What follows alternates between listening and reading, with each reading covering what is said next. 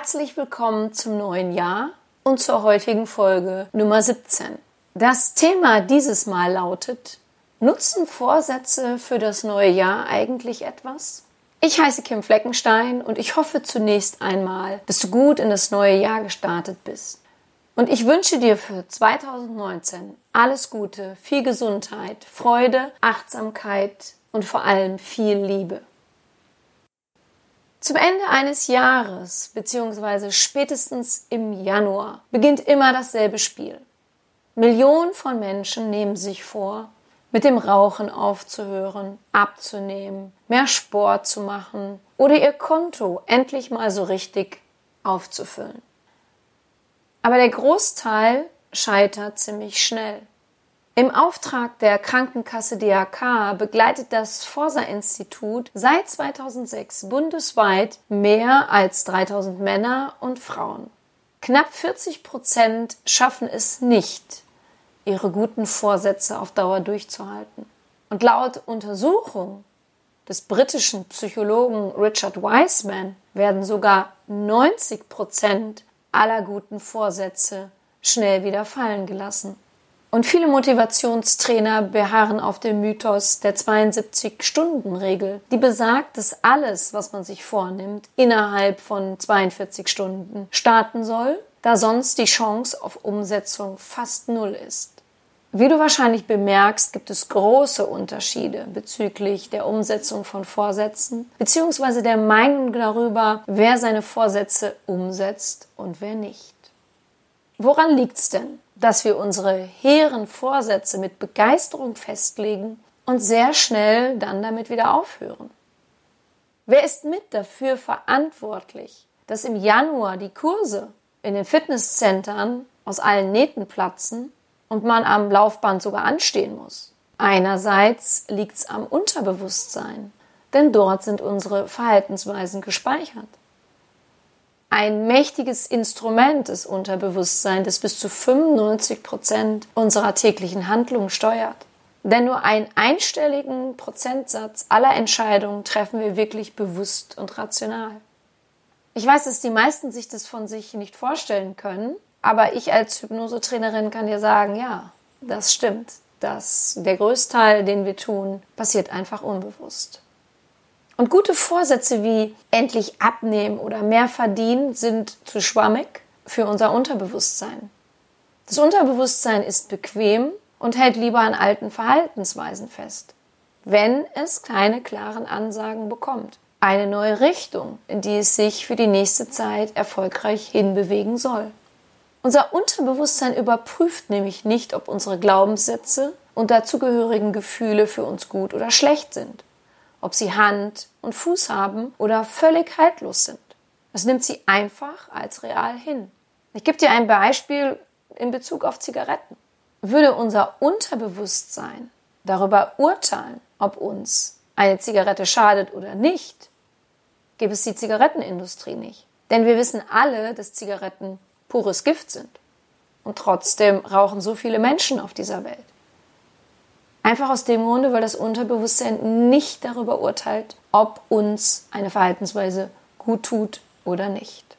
Und daher ist es wichtig, dem Unterbewusstsein mittels Hypnose zum Beispiel bessere Glaubenssätze und Gefühle zu vermitteln, damit du am Ende des Jahres rückblickend sagen kannst, ich habe meine Ziele erreicht, ich habe meine Vorsätze, die ich mir vorgenommen habe, auch erfolgreich umgesetzt. Weiterhin ist eine bestimmte Region unseres Gehirns schuldig im Sinne der Anklage, wenn es darum geht, die nötige Willensstärke aufzubringen. Um nämlich an den guten Vorsätzen dran zu bleiben, ist der präfrontale Kortex gefragt. Ein Teil der Großhirnrinde. Er sorgt dafür, dass wir uns auf etwas fokussieren. Und diese Gehirnregion und damit auch unsere Willensstärke kann man trainieren wie ein Muskel. Das funktioniert am besten, wenn wir uns nur auf einen Vorsatz konzentrieren, an dem wir kontinuierlich arbeiten. Mehrere unspezifische Vorsätze, wie zum Beispiel, das letzte Jahr war total schlimm, dieses Jahr muss alles besser werden, bringen gar nichts. Sie frustrieren dich nur. Der Job, die Beziehung, die Gesundheit, eben alles soll nicht, sondern muss besser werden und am besten sofort. Aber solche Vorhaben sind sowohl wahllos als auch ziellos. Deine persönlichen Wünsche, deine Vorhaben müssen konkret sein. Was dabei zum Beispiel hilft, wenn du dem Jahr ein Motto gibst. Ich zum Beispiel habe in einem Kim-Jahr ganz viele Sachen gemacht, die mir gut taten. Dann gab es bei mir ein Weiterbildungsjahr, ein Bücherjahr, in dem ich mehrere Ratgeber schrieb. 2017 drehte sich bei mir alles um Seminare und Dankbarkeit. Das Jahr 2018 stand unter dem Motto Selbstliebe. Und da ist auch mein Buch 10 Minuten für die Selbstliebe herausgekommen. Und 2019 steht unter dem Motto Sichtbarkeit. Denn bisher habe ich mich sehr um meine Hörbar- und Lesbarkeit gekümmert, aber noch zu wenig um meine Sichtbarkeit. Wenn du deinem Jahr also ein Motto gibst, ist die Gefahr des Aufgebens geringer. Schließlich hat ein Jahr 365 Tage und wenn eine oder zwei Wochen mal nicht so laufen wie vorgestellt, gibt es schließlich noch mindestens 50 andere Wochen, in denen du dein Ziel verfolgen kannst. Somit habe ich also ein Motto als Fokus vor meinem geistigen Auge, in das ich mich mittels Hypnose, Meditation und mentaler Stärke täglich mehrmals vertiefe. Somit weiß mein präfrontaler Kortex und auch mein Unbewusstes, worauf ich mich konzentrieren und in welche Richtung ich mich entwickeln will. Jeder Mensch spricht mit sich selber. Mal positiv, aber oft auch sehr negativ. Und manchmal wird es so sehr zur Gewohnheit, dass wir es gar nicht mehr wahrnehmen. Aber für unsere guten Vorsätze ist dieses Runterputzen unserer selbst sehr gefährlich. Denn dadurch zeigen wir dem Unterbewusstsein, dass wir diese Richtung doch nicht wollen. Wir nehmen uns also selber den Mut. Und so wird schnell die Botschaft abgespeichert. Das schaffst du eh nicht. Und daher müssen wir uns richtig polen. Und das geht am besten zum Beispiel durch positive Affirmationen, wie sie auch in der Hypnose zum Einsatz kommen wie sie tagtäglich in Einsatz kommen. Denn Worte allein sind die halbe Miete. Je öfter du dir positiv sagst, dass du dein Ziel erreichen wirst, desto leichter wird schon mal der Weg dorthin. Und du machst dir bestimmt bewusst, dass du dein eigener Coach bist. Und der Begriff Coaching steht unter anderem für Weiterentwicklung der persönlichen Kompetenzen und als Anregung zur Selbstreflexion. Und genau die solltest du öfter praktizieren. Mache dir immer wieder bewusst, wie deine inneren Selbstgespräche verlaufen. Beurteile von Zeit zu Zeit, wie stark deine eigene Willenskraft ist. Wie nützlich ist deine derzeitige Herangehensweise für das Erreichen eines Ziels? Wie hast du zum Beispiel bisher das neue Jahr gestaltet, um dein Ziel zu erreichen? Es ist auch unstrittig, dass ein guter Vorsatz oder ein Plan immer mehr in Vergessenheit gerät, je mehr Zeit vergeht, ohne dass entsprechende neuronale Netze immer wieder zumindest minimal aktiviert werden. Du also deinen präfrontalen Kortex als Willensstärke Muskel trainierst.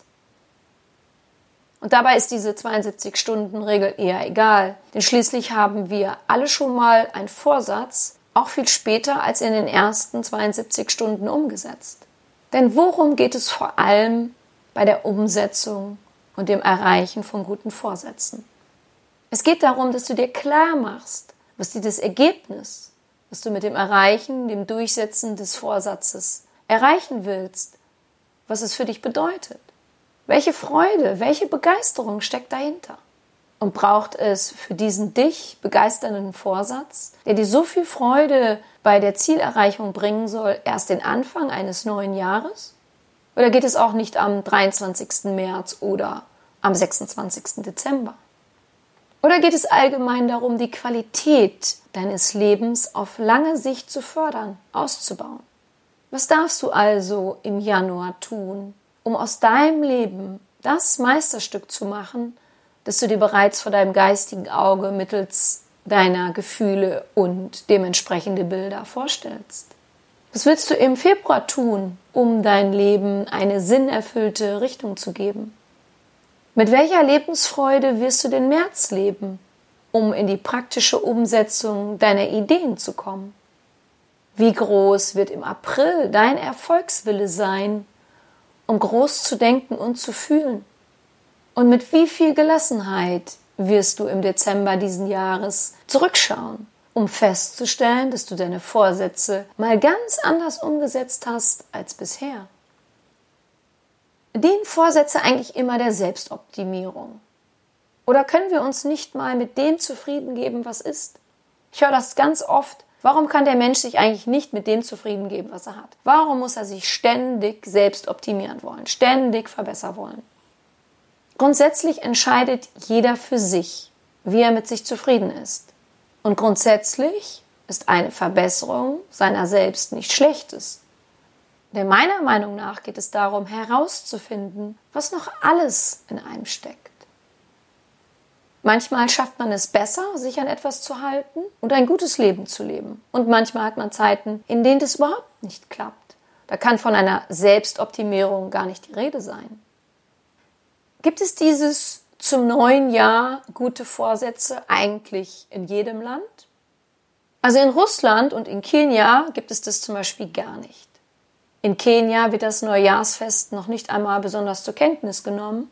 Dort wird das Leben eher so gelebt, wie es kommt. Da finden Selbstreflexion, Rückblick und Vorausblick gar nicht statt. Und das Leben in Russland ist zum Beispiel schlechter planbar als bei uns in Deutschland. Daher sehen dort viele Menschen überhaupt keinen Sinn darin, sich etwas vorzunehmen. Daher sind in Russland und in Kenia die Menschen am Ende des Jahres aber auch nicht so zerknirscht wie bei uns, da es nichts gibt, was sie an guten Vorsätzen nicht erreicht haben. Bei den Engländern ist es wiederum ganz anders. Denn dort ist das neue Jahr sehr wohl ein Start für neue Vorsätze. Und es das heißt, dass die Briten ziemlich diszipliniert sein sollen und sich auch daran halten, was sie sich vornehmen. In der Leistungsgesellschaft Singapur gibt es wohl gar keinen Platz für Vorsätze, da die Singapurer eigentlich ständig etwas für sich tun, um sich zu optimieren. Bei ihnen würde dieses Ich nehme mir ab dem 1.1. vor eher bedeuten, dass man eine Handlung auf später verschiebt. Denn hier kommen die Menschen wohl direkt ins Handeln. Ich fasse noch einmal zusammen. Du weißt nun, wer die Übeltäter in deinem Gehirn sind, die deine Vorsätze so schnell schrumpfen lassen, wie ein Eis in der Sonne zerfließen kann. Du weißt nun, wie dir ein Motto dabei helfen kann, deine Vorsätze über das Jahr verteilt umzusetzen. Und du weißt nun, wie wichtig deine Freude und Begeisterung für das Ergebnis sein müssen, damit du deine Vorsätze auch durchhältst.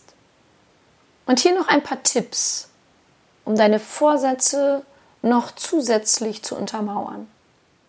Lege täglich fünf Affirmationsminuten ein, in denen du einen positiven Satz wiederholst. Es kann ein kurzer sein wie Ich schaffe das oder eine längere Botschaft wie die perfekte Lösung für jede Herausforderung in meinem Leben ist bereits vorhanden. Oder ich werde sicher zu meinem Ziel geleitet. Dann kannst du am Ende des Tages zurückschauen und dich bezüglich deiner Vorsätze fragen, wie habe ich heute mit mir gesprochen? Was habe ich getan, um mich zu motivieren, um dran zu bleiben? Beachte weiterhin, dass du ein Individuum bist Achte also darauf, dass deine Vorsätze auch die deinigen sind und du sie nicht für jemand anderen machst. Fokussiere dich auf deine Stärken, die du hast und die dich dabei unterstützen können, an deinem Vorhaben dran zu bleiben. Frage dich zwischendurch immer wieder mal, was dahinter steckt, dass du diesen Vorsatz hast. Warum möchtest du deine momentane Situation, Figur oder dein Geldthema verändern. Was erhoffst du dir davon? Ja, ich hoffe, ich konnte dich mit diesem Podcast darin unterstützen, deine Vorsätze noch einmal zu überdenken, vielleicht neu zu gestalten oder dich in deinen für dich gewählten Vorsätzen zu motivieren, um an ihnen dran zu bleiben. Denke immer mal wieder an das Motto, es gibt nichts Gutes, außer man tut es. Wenn du Näheres zu meiner Person wissen möchtest, so höre dir gerne auch meine Podcast-Folge Vorwort an. Dort gibt es weitere Infos zu mir. Ich danke dir, dass du meinen Podcast hörst. Ich glaube an dich.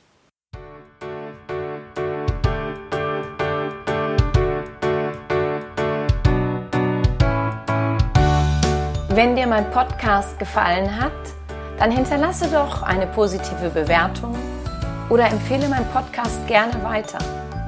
Besuche auch meine Website www.kimfleckenstein.com, folge mir bei Facebook und Instagram oder höre in meine Programme bei Amazon, Apple, Audible und Google rein.